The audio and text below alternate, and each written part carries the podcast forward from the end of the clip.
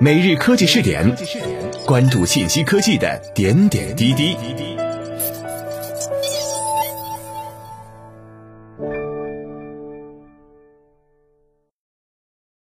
各位蜻蜓 FM 的听众朋友们，大家好，欢迎收听每日科技试点，我是主播李浩南。今天我们来关注一下欧盟考虑五年内在公共区域禁 AI 面部识别等法规成熟。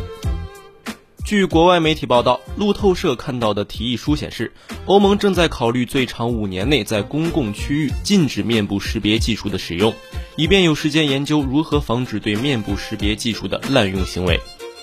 欧盟官员在起草的一份长达十八页的计划白皮书中提出了这样的提议。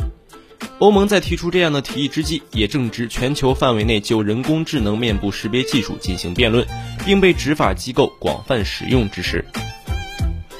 欧盟委员会表示，可能必须要引入新的严格规则，以加强旨在保护欧洲人隐私和数据权利的现有法规。欧盟的这份计划白皮书表示，在现有这些规定的基础上，未来的监管框架可能会更进一步得到加强，包括对在公共空间使用面部识别技术的限时禁令。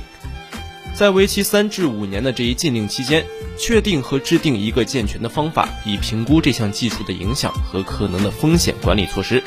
不过，该白皮书声称禁令允许例外情况，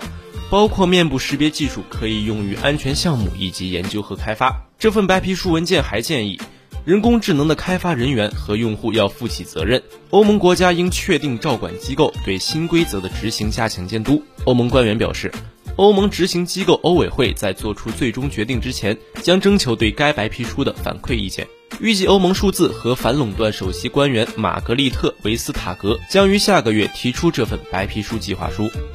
本月早些时候，美国政府宣布了关于人工智能技术方面的监管准则，旨在限制监管机构的过度行为，并敦促欧洲避免采取在人工智能技术方面类似滥用行为。以上就是今天每日科技试点的全部内容，我们下期再见。